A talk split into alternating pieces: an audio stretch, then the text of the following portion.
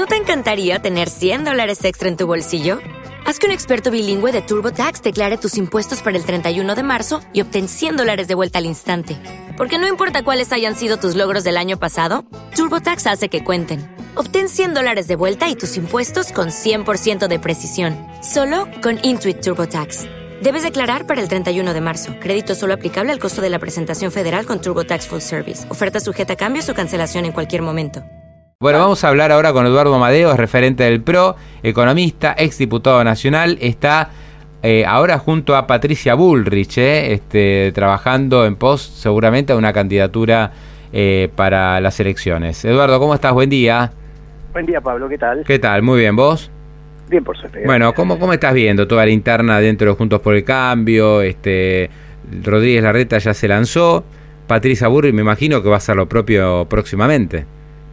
No, Patricia ya está, lanzada. Vengo de Mendoza de tres días fantásticos en todo sentido. Primero porque Mendoza es maravillosa, pero segundo porque, bueno, Patricia tuvo una actuación muy, muy destacada, entre otras cosas en su relación con el radicalismo, ¿no? O sea, todos los dirigentes radicales de Mendoza le manifestaron su apoyo y en general el espíritu con el radicalismo ha sido muy positivo. Así que Patricia está realmente en la cancha y yo creo que con muy buenas posibilidades. Es muy, muy, interesante y muy estimulante ver la relación de Patricia con la gente. Fue ovacionada en la vendimia.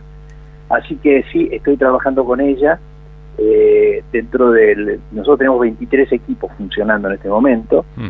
Este, y estoy junto con Pinedo, Las Pinas y Sica, llevando adelante, digamos, esa, esa enorme cantidad de gente trabajando para el futuro. Así que sí, señor, estamos en camino. Está muy bien, está muy bien. Y ahí en, la vendimia hubo, bueno, siempre es un, un lugar muy, muy intenso ¿no? desde el punto de vista político, mucho más en Mendoza que es territorio radical. Ahí Patricia Burri se sacó fotos, ¿no? Con algunos radicales, en fin, este, está, está todo muy eh, revuelto en este momento. Sí, sí, y sobre todo conversamos mucho, es, es vital. Eh, vos empezaste conversando hablando sobre el tema de la interna, ¿no? La gente, hay, por un lado hay mucho mensaje yo veo, veo a veces hay un par de diarios donde la tapa todos los días es arde la interna, arde la interna. Sí, exacto. Son como comentarios de revistas de espectáculos, ¿no? Este, pero la, la interna es muy buena, es un ejercicio democrático muy bueno, porque sirve para intercambiar ideas, para mejorar y para que la gente pueda votar no a ciegas, sino viendo viendo sus, sus candidatos, etcétera, y para que podamos discutir soluciones. Yo oía el comentario previo sobre el problema de la deuda, que es extremadamente complejo. Luego te quiero hacer un comentario. Sí, obvio, obvio. Sí, sí, pero, pero, pero, pero nosotros tenemos un trabajo muy intenso y es muy bueno porque diferente sería que hubiera que ir a, preguntarle a Cristina, ¿no? O sea, la, los, los espacios no de poco democráticos, digamos, como el kirchnerismo, le preguntan al, al jefe o a la jefa. Nosotros vamos a, estamos dialogando, conversando, y en ese sentido Mendoza fue muy bueno. Yo tuve algunas conversaciones con algunos eh, funcionarios y dirigentes de, Mendoza sobre temas críticos como la educación, etcétera, y es buenísimo escucharnos unos a otros. Mm. Ahora, por ejemplo, estaba estaba Gerardo Morales, ¿viste? Ahí en, en, Mendoza. Él en un momento se había dicho, va con la reta, va a ser el vice de la reta, pero él dijo, no, yo quiero sacar, yo voy a ir por la candidatura presidencial, quiero competir en la paso. Morales, Morales eh, tiene un mérito y es que ha hecho un excelente trabajo en Jujuy. Jujuy la ha ordenado en todo sentido, está administrando bien, está haciendo funcionar la minería, es una, un muy buen gobernador. No sé, francamente, viendo las encuestas, si le da para una, eh, una, jugada eh, nacional, pero es bienvenido porque, porque es un tipo que es un buen un buen organizador, igual que nosotros quisimos en su momento que Cornejo, el ex gobernador de Mendoza, fuera el segundo de Patricia, pero bueno, no, él se va a jugar ahora a ser gobernador de Mendoza, así que no, no lo vamos a poder tener con nosotros. Hay que elegir esos perfiles, Pablo. O sea, la Argentina con el despiole que tiene por delante, que nos necesita buenos administradores, buenos administradores de lupa, ¿sabes? Mm. O sea, porque en lugar donde tocas, lugar donde tenés un despiole terrible, y donde tenés que administrar bien. Eh, Entonces, claro, es que eh, la verdad que no hay atajos aparte, ¿no? Acá ya no es, bueno, vamos por el gradualismo, un par de años, vemos, no, no, acá, acá va, a haber que ir a fondo realmente. El 10 de diciembre, el 10 de diciembre, Patricia decía el otro día en una charla de amigos, dice, yo, yo voy a, a jurar el 10 de diciembre a las 10 de la mañana. Hago toda la ceremonia, juro, me pongo la banda, elijo los ministros, etcétera. A las 3 de la tarde estoy de vuelta en el Congreso y me quedo ahí adentro hasta que aprobemos todas las leyes que necesitamos, todas. O sea, tenemos una sola bala, Pablo, mm. porque esto si no se convierte en una larga agonía que la gente no soporta más. Mira, el viernes me encontré con un economista que trabaja en la vereda de enfrente. La vereda de enfrente en este caso es la reta. Y le, nos quedamos charlando un ratito en la calle. Bueno, esto, lo otro, bueno, está difícil. Y él me contestó esto, me dice, y nosotros somos la alternativa racional, pero la gente no siempre se vuelca por lo racional y a veces elige por lo emocional. O sea, como diciendo, Patricia no es muy racional, Patricia dice cualquier cosa.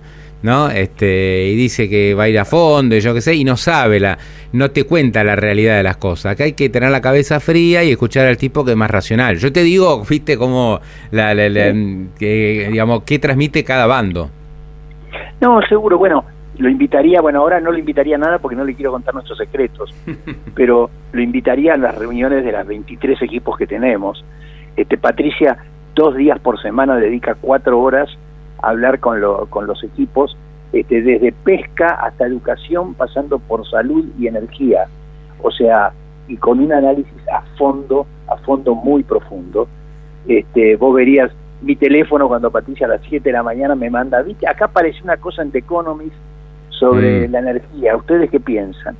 O sea, no es solamente un problema, un lenguaje, un mensaje hormonal el de Patricia, es un mensaje muy racional, muy pensado, porque estamos tenemos una responsabilidad infinita, infinita, este, de salvar a la Argentina. Así que esto no es solamente una cuestión de bla bla, sino de mucho laburo, muchas horas de trabajo. Claro, yo creo que los que también se, se ponen nerviosos con el tema de la interna es, claro, uno ve las encuestas y en las encuestas, hoy, como están las cosas, Cristina sigue midiendo primera, ¿viste? Ella sale con, no sé, 32, 33 y después la reta y Bullrich se dividen los votos.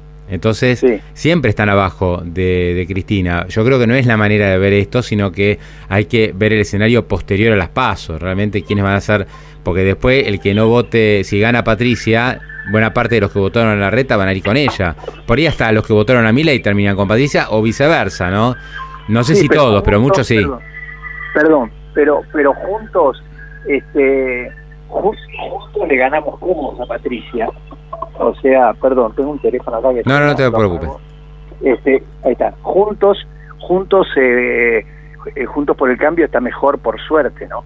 Este, que juntos por el cambio está mucho mejor el frente de todos. La gente ya, no, digamos, este, la experiencia de, de Cristina por suerte para la Argentina eh, desapareció, ¿no? Mm, mm. Desapareció.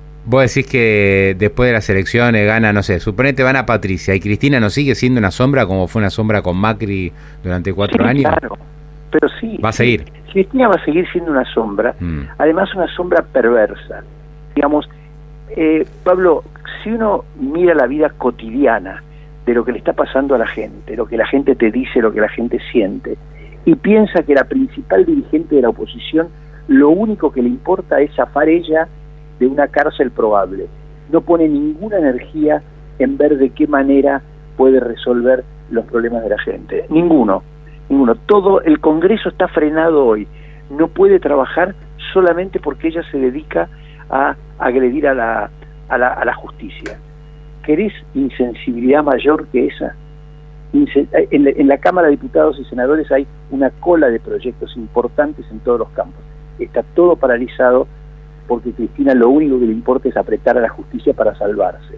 O sea, tenemos que sacarnos de encima ese drama, Pablo, porque nuestros hijos se van, ¿entendés? No, no, sí, lo entiendo perfectamente, lo tengo claro. No, tenemos, mm.